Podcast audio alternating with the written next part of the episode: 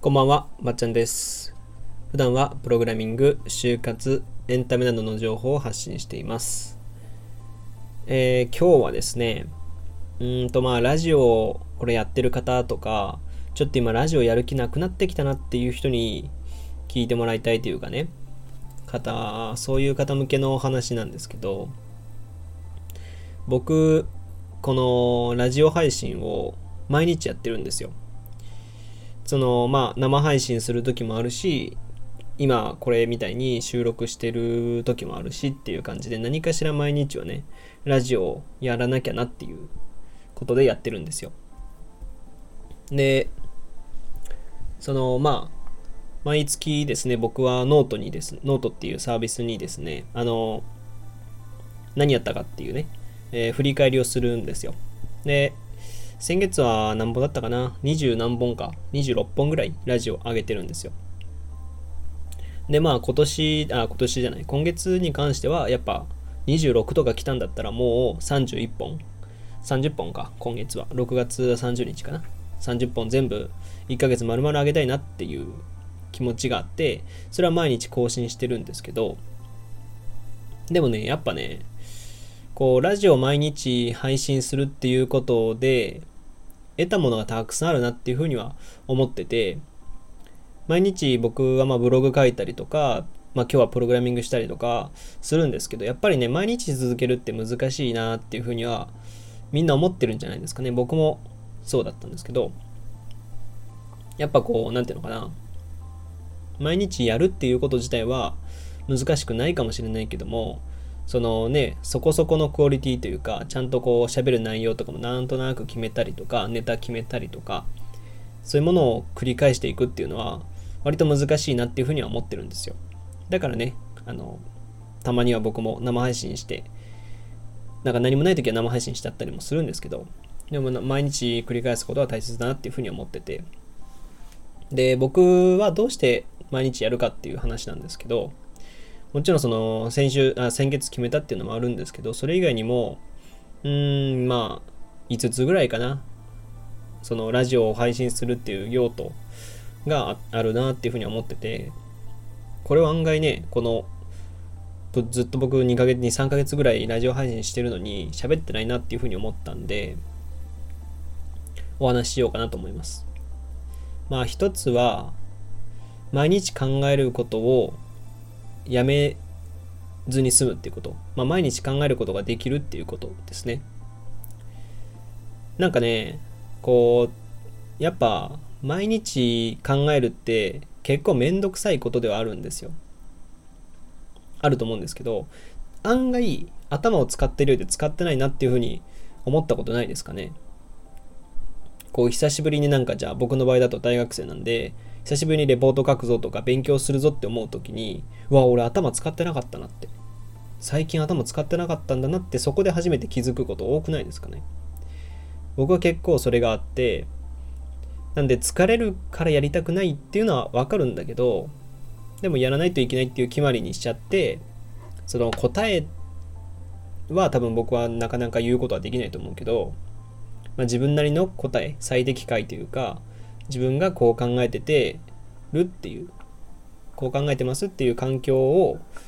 があるっていうのはやっぱいいことかなって。なんかね友達とかに喋っちゃったらネタにはなるけどそれって間違いだよとかそれでもさみたいな。そういう考え方ってどうだと思うみたいなことを言われたりね。まあ良くも悪くも批評されるわけじゃないですか。批判されたり賛成されたりするわけじゃないですか。でもラジオって別に誰にも批判されることもそうないですしだからそういう面ではすごいいいかなって思います。でまあこのそれを考えてラジオで喋るじゃないですかこうやって。でその後僕ゲームとかするんですよ友達と。これ今日も今22時なんですけどこの後友達とゲームするんですよ。そういう時に今日何したみたいな話をする時にやっぱこうあのラジオで喋った内容ってすごいインパクトにインパクトがあってなんかインプットされてるんですよ。うん友達と喋る時もあのなんていうのかなしっかり喋れるんですよね頭に入ってるなって感じがするんですよ喋る時にやっぱそれはね、あの、こうやって喋ってアウトプットするからいいんだろうなっていうふうには思いました。うん。実感が湧きましたね、そこで。で、まあ、2つ目は、まあ、いつか、いつか、いつか話が上手くなるだろうなっていうふうには思ってます。これね、案外すごいんだなって思いますよ。話が上手い人って。なんでこんな話上手いんかなって思っちゃうんですよね。やっぱ自分がこう喋ってると。僕の話し方とかって、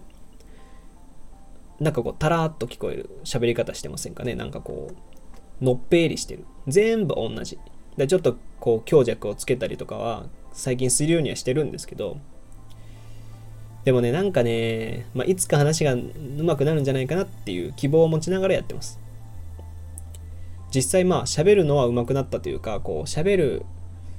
なんていうのかな。喋るポテンシャルはなんか分かってきたんですけど、実際どういう風に喋ったら上手いのかとか、聞き取りやすいのかっていうのはまあまあ難しいなっていう風には思ってますね。で、2つ、じゃあ3つ目か、次。3つ目は、情報収集ですかね。うん。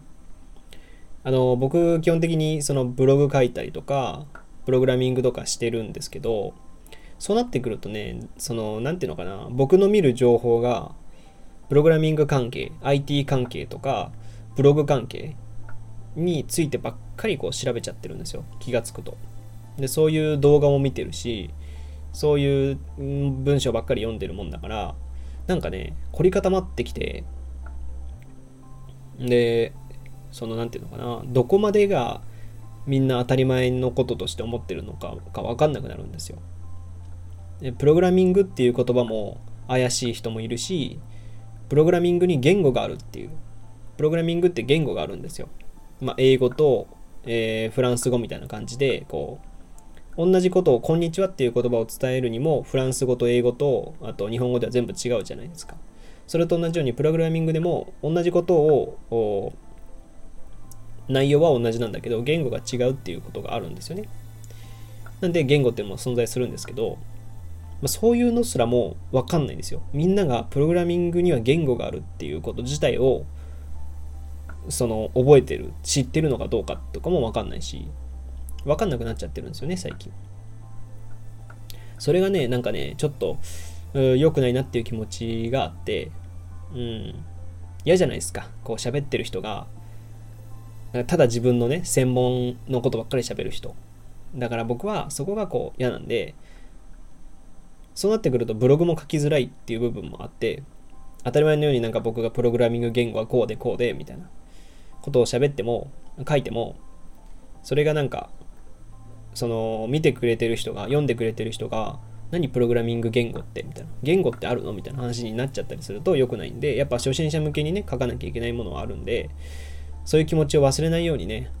したいなっていう思いがあって、生配信とかするとそういうことよくあこうこういうレベルなんだっていう。下に見てるとかっていうか自分がいかに固まってるかなっていうのはよくわかるんですね。だからラジオっていいなって思ってます。で3つ目4つ目か次4つ目はその毎日考えるっていうふうにさっき言ったんですけどそれによって変な悩みが消えてきますねこれ自分にいいんじゃないかなって思ってますあの悩みがある時って暇な時じゃないかなっていうふうには僕は思ってるんですよ。なんか、忙しいと、やっぱり、なんか悩みとかもなくなってくるなっていうふうに思うんですよね。毎日こう、例えば、なんていうのかな、あ料理料理の飲食店のバイトしてる人とかだと、なんかあの人との関係がどうだとか、そういうこと考えずに、忙しい時ってね、そういうこと考えずに、ただただもう、その、なんだろうな、料理を作るとか、仕事に手一杯みたいなことになるじゃないですか。あの状態って、ある意味悩みが消えてるんですよね。で、多分それは、その、こうやってラジオ配信してると、こう、ラジオで喋ることを考えなきゃいけないとか、うーん、なんかそういうネタを考えるとか、そういうことによって、暇じゃなくなるんでな、毎日何かしらしなきゃいけないっていう。一個このラジオをしなきゃいけないっていうことによって少しでもね減ると思ってるんですよだからそういう意味では強いかなってうんでまあそれにちょっと似てるかもしれないけどそのストレス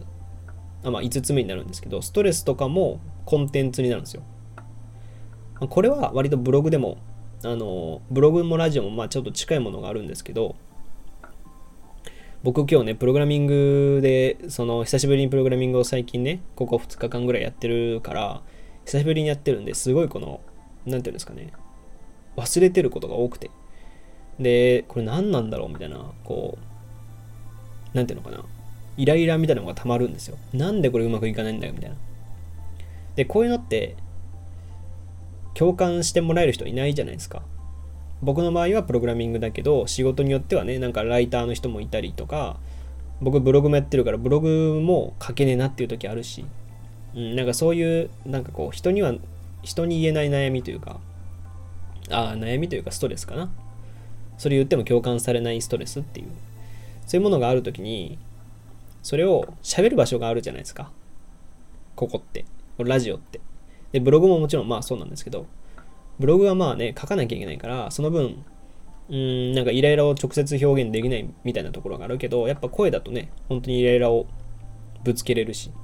で、なおかつ、それが、それ自体もコンテンツになるんですよ。それ自体も、えー、なんていうのかな、今日配信したっていうことになるし、そこがやっぱこ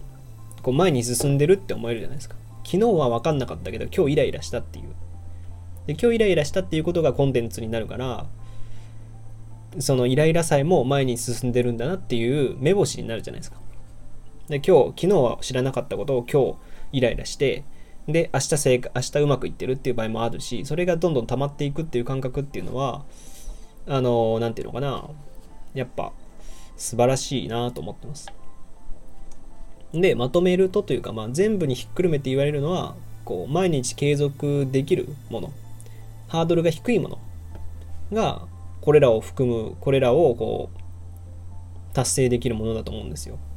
で、そうなってくるとラジオだなって思いますね。やっぱ。うん。あの、ブログでもさっきって言ったんですけど、ブログだと文章にしなきゃいけないから、書くのやめようかなっていうこともあるじゃないですか。ラジオだったら、本当に自分の10分がラジオの10分になるし、ほぼね、みんな一発撮りの人が多いと思うから、生配信もね、直接だし、生だしね。だから、一番ハードルが低いし、その継続できるしっていう。これがね、やっぱラジオの強みかなって。だから僕は毎日ラジオを絶対更新するっていうことは決めてます。まあこれがね、いつまで続くかわかんないですけど、とりあえずここ1ヶ月はね、ほぼ続いてるので、この調子でこれからも頑張っていきたいと思います。はい。えー、というわけで、今回は僕が毎日ラジオ、毎日ラジオ配信をする理由についてお話ししてきました。えー、よければフォローやいいね、レターもお願いします。ラジオ以外にも Twitter やバッチャンネルというブログでも発信しているのでそちらもご覧ください。それではまた次回お会いしましょう。ばっちゃんでした。